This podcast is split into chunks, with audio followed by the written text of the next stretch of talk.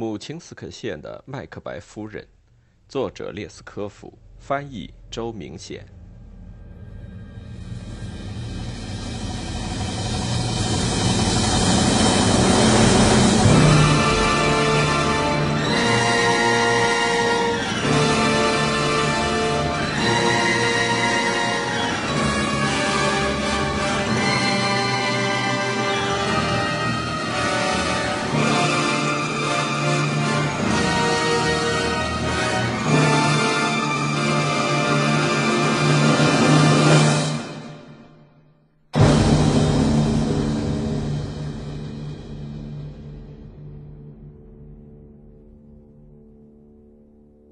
十五章。天气寒冷，疾风迅雨夹杂着纷飞的雪花，无情地打在刚从气闷的驿站大门口走出来的流放犯们身上。卡捷琳娜·利沃夫娜走出门来的时候，精神还相当饱满，可是她刚站好队，就浑身发抖，脸色发青，只觉得眼前一阵发黑，全身的关节都酸痛起来。一点气力也没有了。原来，在卡捷琳娜·利沃夫娜面前站着索涅特卡，穿着一双她一眼就认出来的只有鲜艳羽状花纹的蓝色羊毛袜子。在上路的时候，卡捷琳娜·利沃夫娜已经完全丧失了知觉，只有她的一双眼睛可怕的一眨不眨地盯着谢尔盖。在途中第一次停下休息的时候，他很冷静地走到谢尔盖身边，轻轻地骂了一声“下流胚”，出其不意地朝他的眼睛啐了一口唾沫。谢尔盖想朝他扑过去，可是被人拉住了。“你等着瞧！”他一面擦着脸上的唾沫，一面说道，“没关系，没关系。不过他这样来对付你，倒还真是够大胆的。”犯人们都跟谢尔盖开起玩笑来，尤其那个索涅特卡更是乐得哈哈大笑。这样的小阴谋很配索涅特卡的口味，也正是由于这一阴谋，他才变得驯服起来。瞧着吧，我不会轻易放过你，谢尔盖威胁卡捷琳娜·利沃夫娜说。因为天气不好，又走了远路，卡捷琳娜·利沃夫娜简直都累坏了。当天晚上，他惶惑不安地怀着一颗破碎的心，躺在驿站的铺位上，一点儿也没有听见有两个男人走进女犯的住处。他们一进来，索涅特卡就从铺位上欠起身子，默默地用手指一指卡捷琳娜·利沃夫娜，然后又躺下，用长袍裹住了身子。就在这一瞬间，卡捷琳娜·利沃夫娜盖的长袍忽然向上飞起，罩住了她的头，同时。一只男人的手下死劲地挥着一条双股绳子绞起来的鞭子，在他那只穿着一件粗布衬衫的背脊上狠命地抽打。卡捷琳娜·利沃夫娜大叫起来，可是她的声音闷在包住她头的长袍底下，根本就听不见。她拼命挣扎，可是也白费劲。在她肩膀上坐着一个强壮有力的男犯，牢牢地抓着她的两只手。五十。终于有一个声音报了一下数，谁都不难听出这是谢尔盖的声音。接着，这两个半夜的不速之客一下子就消失在了门外。卡捷琳娜·利沃夫娜解开了头上包的袍子，跳了起来，一个人也看不见，只听见近处有一个人钻在长袍底下，幸灾乐祸地痴痴窃笑。卡捷琳娜·利沃夫娜听出这是索涅特卡的笑声。这场羞辱实在是太过分了。此刻燃烧在卡捷琳娜·利沃夫娜心中的怒火也一发不可收拾。她不顾一切地向前冲了几步，昏倒在扶住她的费奥娜怀里。就在不久以前，卡捷琳娜·利沃夫娜的不忠实的情夫曾经在这个妇人丰满的胸脯上发泄过他的情欲。而这会儿，他自己也紧紧地抱着这个头脑简单、身体发胖、一度曾是他对手的女人，像个孩子扑在母亲怀里一样，伤心地放声痛哭起来。他们俩现在完全一样了，两人的价值都一样，两人都是被抛弃的。他们俩会变成一个样，任人玩弄的费奥娜与正在演出一场爱情悲剧的卡捷琳娜·利沃夫娜居然成了一个样。不过，卡捷琳娜·利沃夫娜现在对任何事都觉得无所谓了。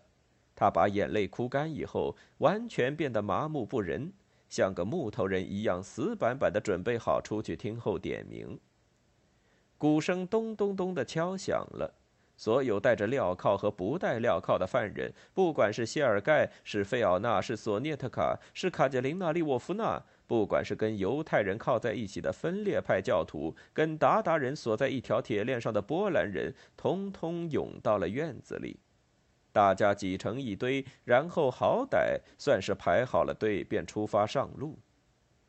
好一副凄惨的景象。为数不多的一群人完全与世隔绝，丧失了再过好日子的任何希望，呻吟在寒冷泥泞的土路上。周围的一切看了令人厌恶之极：无边无际的泥泞，灰暗的天空，湿漉漉的掉光了叶子的爆竹柳，一只栖立在光秃秃的崖叉上，羽毛蓬起的乌鸦。寒风一会儿呻吟。一会儿怒嚎，一会儿哀鸣，一会儿咆哮。这种地狱般的撕裂人心的声音，给这幅可怕的景象添上了最后一笔。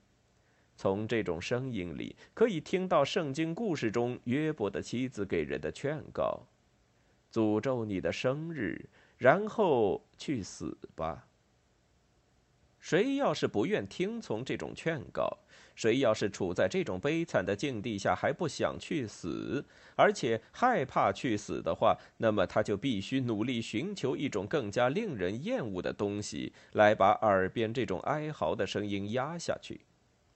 一个普通人很懂得这个道理，他因此而极力发泄自己身上的兽性，开始瞎胡闹，嘲弄自己，也嘲弄别人，糟蹋感情。本来就不特别温情，到了这个地步，他更加凶狠的没了人样。怎么样，老板娘，您老人家福体康泰吧？这个小队刚转过一个湿漉漉的山岗，已经看不见昨晚投宿的村庄时，谢尔盖无耻的开口问卡捷琳娜·利沃夫娜。话音刚落，他就马上转向索涅特卡，用自己的大衣襟裹住他，并用高亢的假嗓子唱道：“一个褐发的小头在窗前，躲在角落里忽隐忽现。你没有睡呀，我的小冤家，你没有睡啊，我的调皮娃。我要用衣襟裹住你，免得旁人看见你。”谢尔盖一边唱一边搂住索涅特卡。当着全队人的面，出声的吻了他一下。卡捷琳娜·利沃夫娜看到这一切，实际上等于没有看见，因为她现在已经完全成了一个活死人。大家开始推他，指给他看谢尔盖跟索涅特卡当众胡来的丑态，他成了大伙儿取笑的对象。你们别去招惹他。菲奥娜看到队里有个人打算嘲笑跌跌撞撞的走着的卡捷琳娜·利沃夫娜时，出来袒护他道：“你们这些鬼东西怎么就看不见？人家已经病得这么厉害了，大概他是把脚给冻坏了吧？”一个年轻的犯人尖刻地说：“那是当然，他是生意人家出身，向来娇生惯养嘛。”谢尔盖随声附和：“当然了。”要是还有一双暖和的长袜子的话，也许还不会冻坏，也许还受得了。他接着说道。卡捷琳娜·利沃夫娜好像突然醒了过来。下流的毒蛇，他忍不住开口了：“你只管笑吧，这个下流胚，只管笑吧。”不，老板娘，我这样说完全不是开玩笑。呃说真的。索涅特卡有一双很漂亮的袜子想卖掉，所以我就想，也许我们的老板娘打算买下来呢。好多人都跟着笑起来。卡捷琳娜·利沃夫娜像一架上了发条的自动机器一样迈着步子。天气越来越糟糕了，灰云密布的天空开始飘起鹅毛大雪，雪片一沾到地面就融化。本来已经泥泞不堪的路更加寸步难行。终于，在他们前面出现了一条黑乎乎的铅灰色的带子，带子的另一端望不到头。这条带子就是伏尔加河。在伏尔加河上，吹着一股强劲的风，掀起一阵阵张大了嘴的前后翻滚的黑色恶浪。这群浑身湿淋淋、冷得直打哆嗦的犯人慢慢走到渡口，站在那儿等待摆渡。湿淋淋、黑乎乎的渡船过来了，开始命令犯人上船。听说有人在这条渡船上卖伏特加。当飘满了湿漉漉雪花的渡船截缆离岸，划破河面向前移动时，有一个犯人说道：“是呀，现在正是这样。”对这种小事是放过不管的，谢尔盖接枪说：“为了讨好索涅特卡，他又继续去挖苦卡捷琳娜·利沃夫娜，说：‘老板娘，看在老交情的份上，请我们喝伏特加吧。别小气嘛，我的最最亲爱的人，想想我们以前的爱情吧，想想我们以前寻欢作乐、一同度过的漫长的秋夜。’”不请神父，也不请长官，就一同把你的那些亲人都送上了西天。卡捷琳娜·利沃夫娜冻得浑身发抖，除了衣衫湿透引起的刺骨寒冷以外，卡捷琳娜·利沃夫娜的整个身体还发生了另一种变化。她的头烧得火烫，眼睛里的瞳孔也放大了，闪耀着迷离恍惚的刺人光芒，一个劲儿死盯住翻滚的波涛。哟，要是有伏特加的话，我倒是想喝上点儿。冷得连一点力气都没了。索涅特卡声音清脆地说：“老板娘，请客呀！啊，请啊！”谢尔盖一个劲儿的纠缠。“哎，你个没良心的！”费奥娜摇了摇头，责备他道：“说这种话对你自己也并没有什么光彩。”一个叫戈尔九什卡的小犯人支持士兵的老婆说。但愿你别跟他作对吧？你这样对待其他人，为了他，你在良心上也是过意不去的。去你的！你这没人要的贱货！谢尔盖骂了费奥娜一声，连你也教训起人来。什么良心上过不去？我有什么良心过不去的？也许我从来也就没有爱过他，而现在呢？对我来说，索涅特卡一只穿破了的鞋，也比他这只脏猫的嘴脸可爱的多。就这么回事。你现在还有什么可说的？让他去爱这个歪嘴的戈尔九十卡好了。要不，他朝那个骑在马上、披着毡斗篷、戴着有帽徽的军便帽的小瘦子看了一眼，接着说：“要不，最好是去跟押解的看守相好，躲在他的斗篷底下，至少不会让雨给淋死。再说，人家还会叫他一声军官太太呢。”索涅特卡又声音清脆地说了一句。那是当然了。再说，要搞到一双长袜子也很容易呀。”谢尔盖帮腔道。卡捷琳娜·利沃夫娜没有为自己申辩，她更加目不转睛地望着波涛，嘴唇颤动着。在谢尔盖说着那些卑鄙恶毒的话时，他仿佛从汹涌翻滚的波涛声中听出嘈杂的人声和呻吟声。忽然，一个浪头打过来，他仿佛从波浪中看到了鲍里斯·季莫菲耶维奇发青的脑袋，接着从另一个浪头里又看到了她丈夫抱着费加低垂着的脑袋在浪里颠簸摇晃。卡捷琳娜·利沃夫娜颤动着嘴唇，想念几句祈祷文，可是她嘴里念出来的却是。